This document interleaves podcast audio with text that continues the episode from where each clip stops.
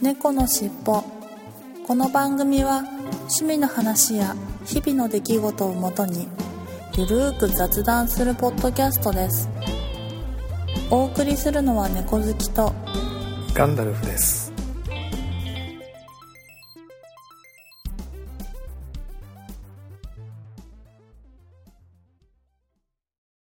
猫のしっぽ。猫のしっぽポッドキャスト第458回始まります。今週もですね、ちょっと猫好きさんまだ体調回復されず、喉の調子がいまいちということなので、私の一人喋りでお送りいたします。ご了承ください。いやー、なかなかね、猫好きさんも体調が戻らないということで、LINE で少しやり取りをしたんですけれども、とまあ、あの、取りだめ文が 結構、本編の取りだめ文はたくさん残っているので、なんとか一人喋りで乗り切りますということで、えー猫好きさんには安心をしていただいたので、まあ、ゆっくり静養していただいて、早く復帰していただければな、というふうに思ってます。ということで、本編に行ってみたいと思います。猫のしっぽ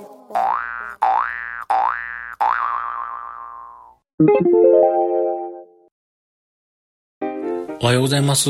いつも楽しく聞いていただいているポッドキャストの隙間にお邪魔いたします。京都からポッドキャストを配信しております1103と言います。あ、1103と書きまして、人さんと申します。よろしくお願いします。昭和、平成、令和と、どの時代に生まれてきた方々でも聞いていただけるような話をしているつもりですので、また、ふと思い立った時に聞いていただけると幸いやったりします。ほなまた、ログ1103でお会いしましょう。はい、それでは今週の本編に行ってみたいと思います。はいえー今週の本編はドレッシングの話ということで、はい。えーたまたまあのーちょっとドレッシングが切れたので週末買ったので、あ、これちょうどいいなと、話のネタにちょうどいいなと思って、うんうんうんうん。あのードレッシングの話を今回してみたいかなと思うんですが、はい。猫好きさんはドレッシング、まあなんかね、野菜、サラダとかそういうのにかけるドレッシング、そもそも使われますか？とか、使いませんか？とかいうところから、はい 始まるんですが、私は、ドボドボ使います。お、ドボドボ使います。で、うんそしたらあとはシャバシャバ系か、あの、ねっとり系か、とかね。味はどう、どう、どういう味かとかと、いろいろあるとは思うんですけど、せはい。と、カロリーを気にしてないときは、キューピーのごまドレッシングを、おー、ごまドレッシング。はいはいはい。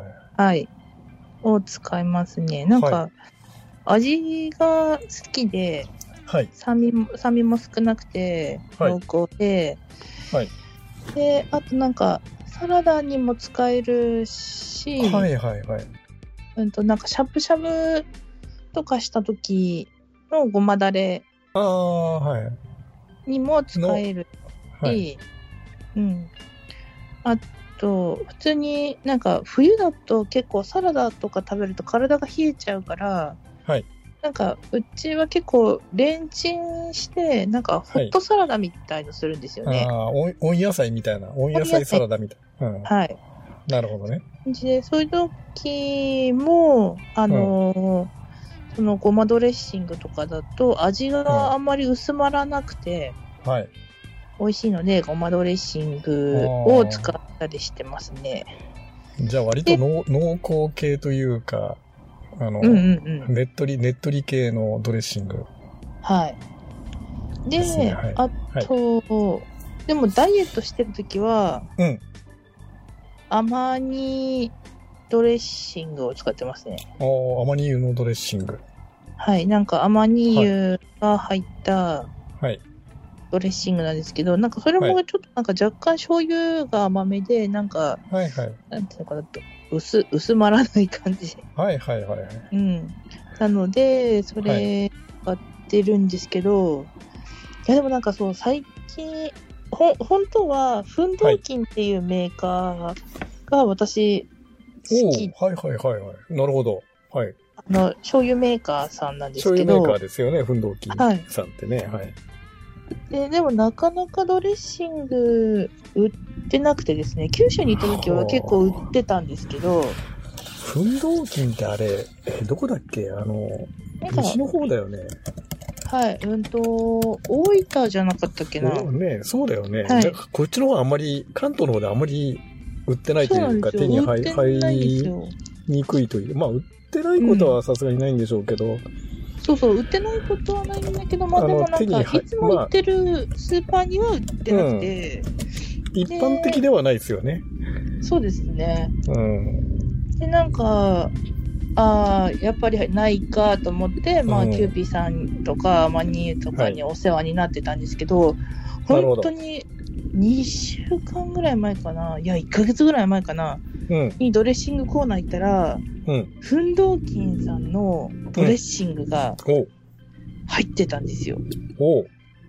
で、まあ、うんと3種類か4種類ぐらい出てたんですけど。まあ、とりあえず2種類買って、はい。あのー試したんですけど、はい。いや、やっぱりめちゃくちゃ美味しかったですね。え、んご、ごま、ごま風味、ごま風味？あ、いや、じゃなくて醤油味醤油醤油味？醤油ごままあ、醤油屋さんだから醤油、醤油味だよね。そもそもね。あ、でもなんか、一種類だけ醤油味で、それ以外はなんか、うん。どれもちょっとクリーミーっぽい感じの、はいはい。なんか、かぼす味とか、柚子胡椒味うんうんうんうんうんうん、あと、なんかレモン味っぽいのだったっけな、なんかそういう感じなんですけど、いや、でも、あ、その、まあ、まだ醤油味しか、フンドーキンさんのは試してないんですけど、なるほど。いや、でも、うーん、いや、よかった。本当に家の近くにフンドーキンのドレッシングが入って。まあ確かにね、奮闘機ってこっちであんまり、ね、スーパーで一般的に売ってるって感じではないので、そうですね。運が良くないとなかなか入手できないっていうあれなんでしょうね。うん。うんうんなんか、あの、やっぱり九州の醤油使ってるせいなのか、ちょっと若干甘めなんですよね。ああ、そうですね。うんうんうんあのー甘い感じの醤油ですもんね。あっちの方がね。はい。ちょっと写真を送りました。はい。ありがとうございます。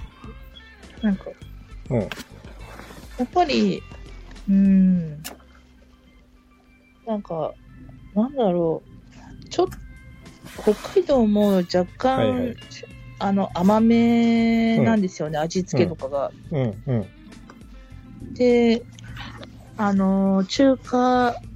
うんと、冷やし中華とかもちょっと若干甘めだし、うん、うん、うん。なんかきっと、なんかちょっと甘めの血が流れてるんですよね、私の中では。なるほど。はい。なので、うん、甘めが、この奮闘金さんのやつが一番おすすめですね。とか、うん。これからしばらくハマりそうって感じですかね。いやーいいですね。うんはい。うん。なんかありますか？あーえっとですね。私は基本的にはねっとり系というか、シャバシャバ系よりはねっとり系のドレッシングが多いですね。うん、うん、うん。うん。あのー昔はあの、リケンのノンオイルドレッシングでちょっとシャバシャバ系のドレッシングを使ってたんですが、ノンオイルの。はいはいはい。最近はですね、なんだろうな、あのー、キューピーじゃない、どこだっけな。あ、ちょっと今日チェックするの、あのー、するの忘れたんだけれども、えっと、最近は、あのー、ちょっとの、ねっとりというか濃厚なドレッシングが多くて、あの、シーザーサラダとか、ああ、はいはいはいはい。はい。あの、ちょっとま、ま、マヨと、マヨ、マヨに近いというか、うんうんうん、チーズ味、チーズ味というか、うんうんうん。うん。なんかそういう、ちょっとねっとり系の、あの、はいはいあれが、あと、えっとね、からしなんとかだから、からしごまだれだっけな？なんか、そういうのを最近、からしごまだれ。違うな。からしのなんか辛い、あれだな。からしドレッシングとかな。どれだろう？どれだろう？なんかね、からしドレッシュ、からし、辛い、ちょっとピ、辛いドレッシング。なんかちょっと、ちょっと、すいません。チェックしてなかった。あの、控えてきて来なかったけど。うんうんうん。はい。そういうのを、あの、えー、それはなんかあの白系のドレッシングにからし味がちょっと入ってるって感じなんですか、ね、ああ、そう、そういう感じですね。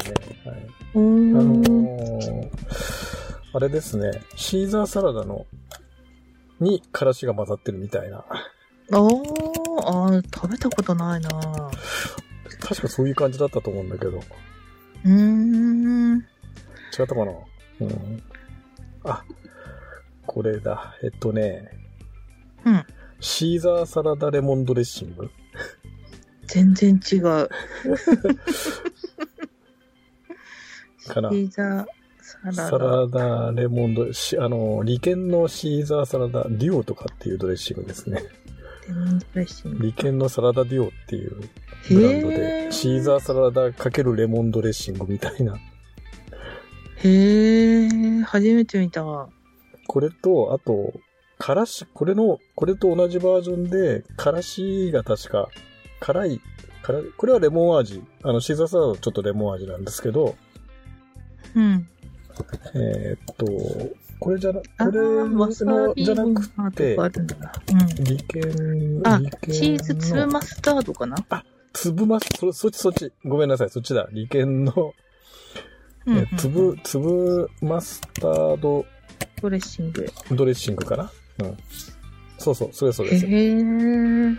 なんかそういう、粒マスタードドレッシング。ちょっとこれもね、あの濃厚な感じで。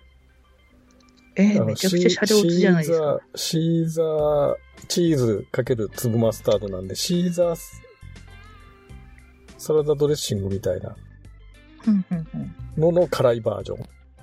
へえ。粒マスタードが混ざってるんで、ちょっと辛いバージョン。え、これは何にかけるんですか？いや、普通にさ、あの、サラダにかけますね。へえ。うん。あんまりからしの入ったドレッシング使ったことないかも。うん、ああ、そうですか。猫のしっぽ。今週の東京シークレットカフェのコーナーに行ってみたいと思います。3週間ぐらい前に新設した新しい東京シークレットカフェのコーナーですが、えー、もう早くも3週目、3曲目にのご紹介をすることになりました。もうなんかね、早いですね。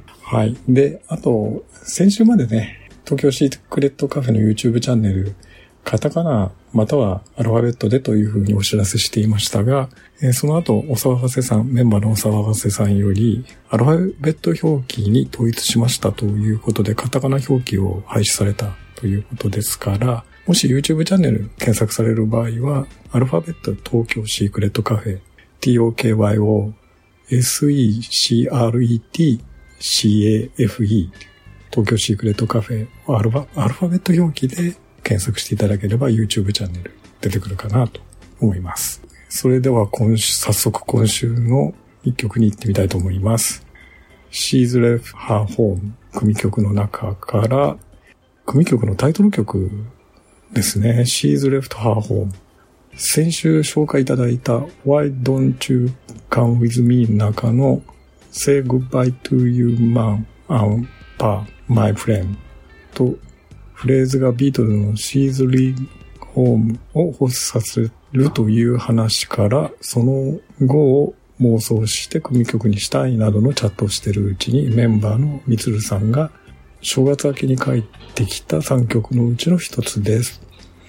70歳になってあの時家出をしなかったらこんな人生になったかならなかったという老人が人生を顧みる歌詞になっています。これもビートルズ的なエッセンスをオマージュ的に加える She's Leaving Home をイントロを引用していますということで、それでは早速行ってみましょう。東京シークレットカフェ She's Left Her Home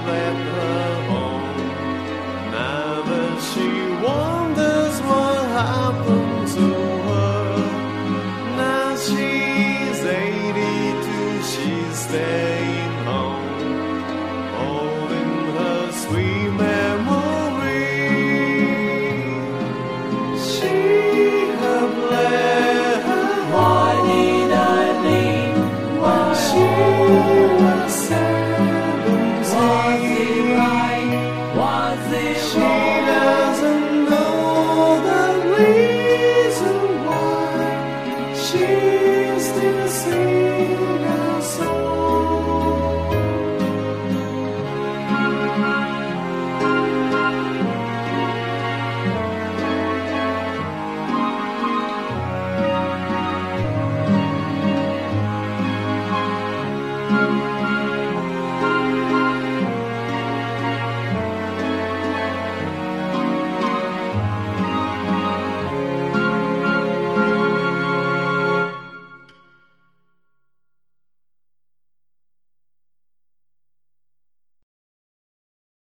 きいただきましたのは、東京シークレットカフェのシーズレフトハーホームでした。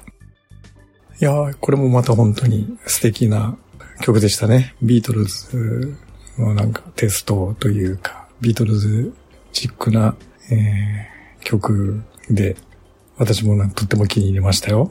はい、ということで、今週の東京シークレットカフェのコーナーでした。ありがとうございました。猫のしっぽ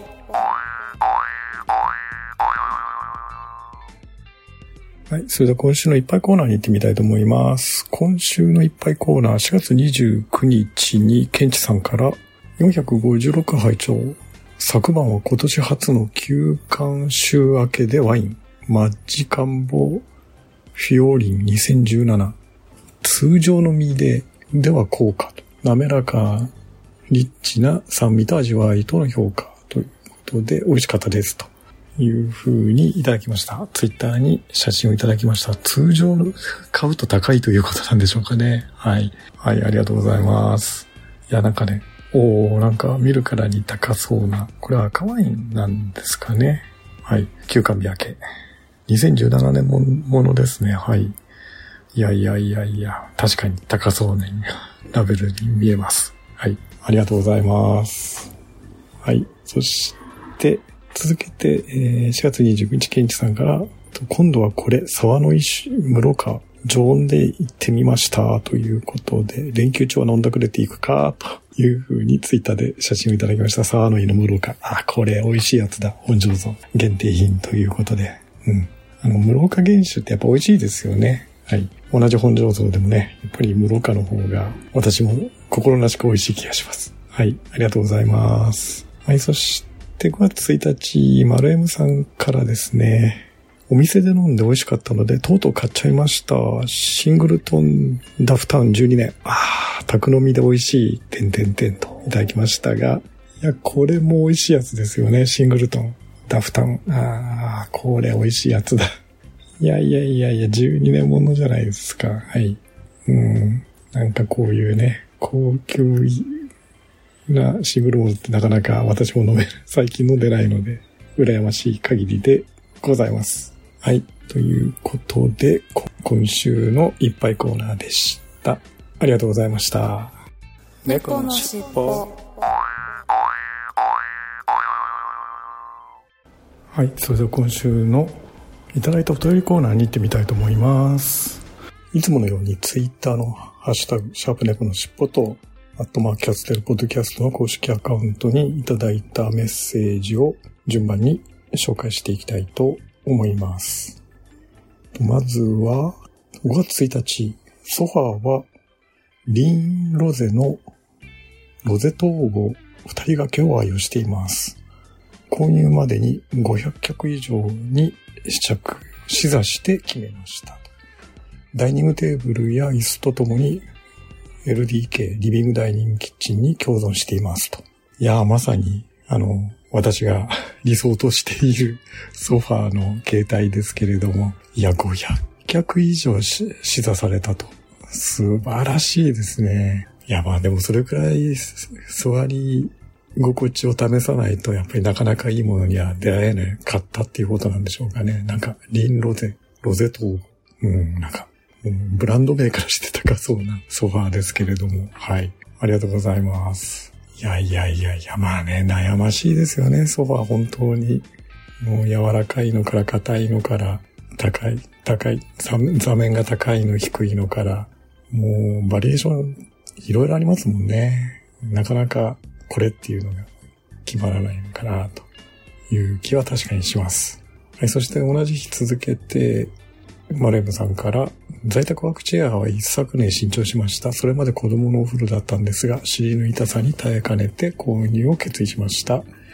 家具屋さんとショールームを巡り、家具屋さんとショールームを巡り、岡村のバロンにしました。ああ、このね、岡村のバロンっていうのも、これも有名なブランドっていうか、岡村の中の椅子としてはね、はい。これ高い部類だと思うんですけれども、まあまあしっかりした椅子という在宅ワークチェアということですよね。いや、在宅ワーク増えるとね、本当に安い椅子だとダメですよね。私もあの、在宅になって、慌ててまあ事務用の安いのホームセンターで買ったんですけれども、安いやつ、もう今ギシギシ音がするようになったんで、し、長時間座ってるとお尻痛くなるしっていうんで、やっぱり安物はダメですよね。はい。ありがとうございます。はい。そして5月2日、アポロさんがたくさんのハッシュタグの中、えっ、と、令和4年5月1日拝聴のポッドキャスト丸3ということで、たくさんのハッシュタグの中に、猫のしっぽの457回を入れていただいてます。ありがとうございます。はい。そして5月2日同じく、同じ日に、丸 M さんから、チェア選択時の注意点ですが、家で使用するときと同じように、靴を脱ぎ、使用している机と同じ高さの机を用意しましょう。モニターとか筆記用具は使用している位置を把握した上で、店のチェア担当に相談すれば、傾向をアドバイスしてくれますと。リクライニングの安定さ、安楽さは、候補が絞れるまでは無無視ですと。いうふうにいただきました。ありがとうございます。なるほど。いや、これ本当にね、的確なアドバイスをいただきありがとうございます。うん特にお店で靴を脱ぐというのはこれポイントですね。はい。自宅ではね、確かに靴を履いたままで 椅子なんて使わないですからね。そして机も同じ高さにというと。今ね、私が使ってるのも娘のお風呂の事務机なんですけれども。いや、これちょっとね、高いんですね。私の感覚から言うと。えっと、なので、机の上の面が少し高すぎる感じなので、まあちょっとなかなか椅子と合わないと、今使ってる椅子と合わないということで、これもやっぱり重要ですよね。はい、ありがとうございます。そして、ケンチさんが、え457回拝聴家具の良いものと言われるものは本当に高価で、桁が違い買ったことはありませんというより買えません。猫さんを大事にとということでありがとうございます。いや、桁違います。はい。桁が多分ね、本当にいいものは一桁二桁平気で違いますもんね。はい。ありがとうございます。私も買えません。5月3日、イクラムさんから、えー457回を聞いていただいてます。ありがとうございます。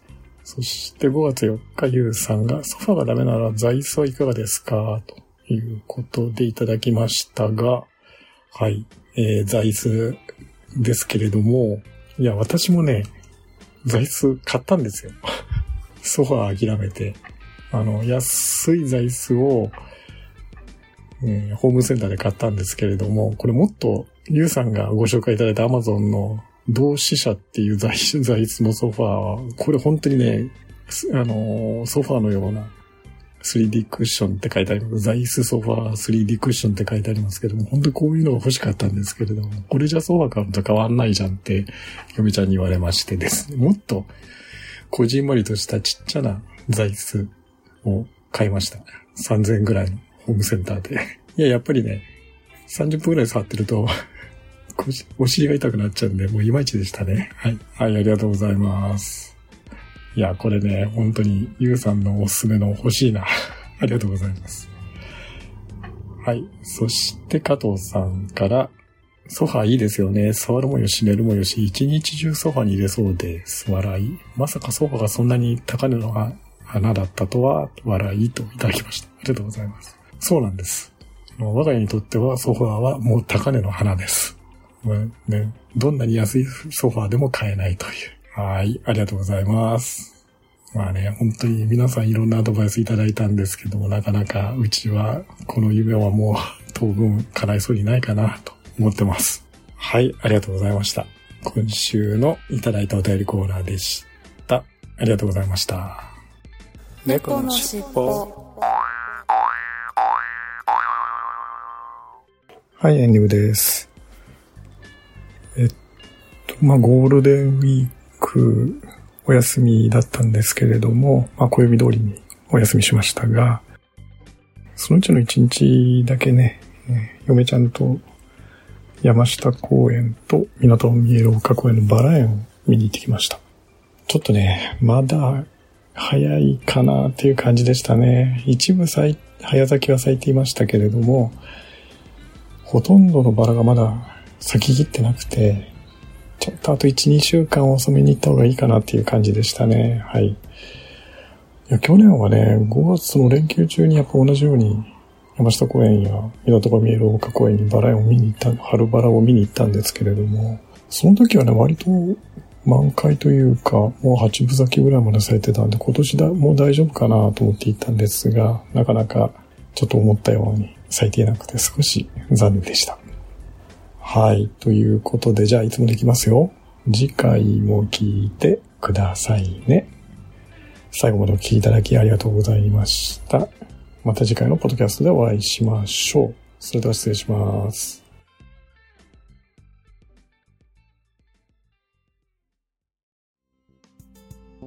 最後までお聞きくださりありがとうございましたお聞き苦しい点など多々あるとは思いますが少しずつでも改善していきますので番組へのご意見ご要望を Twitter メールなどでお寄せいただければ幸いです。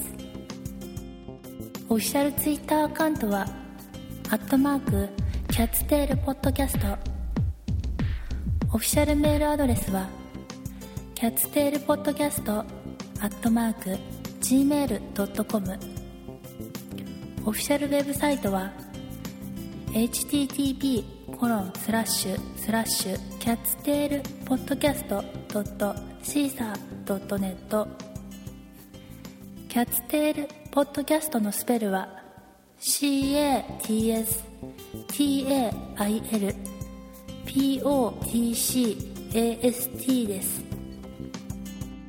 この番組は BGM をレノさんに。アートワークやデザインをアレットさんにご協力いただきました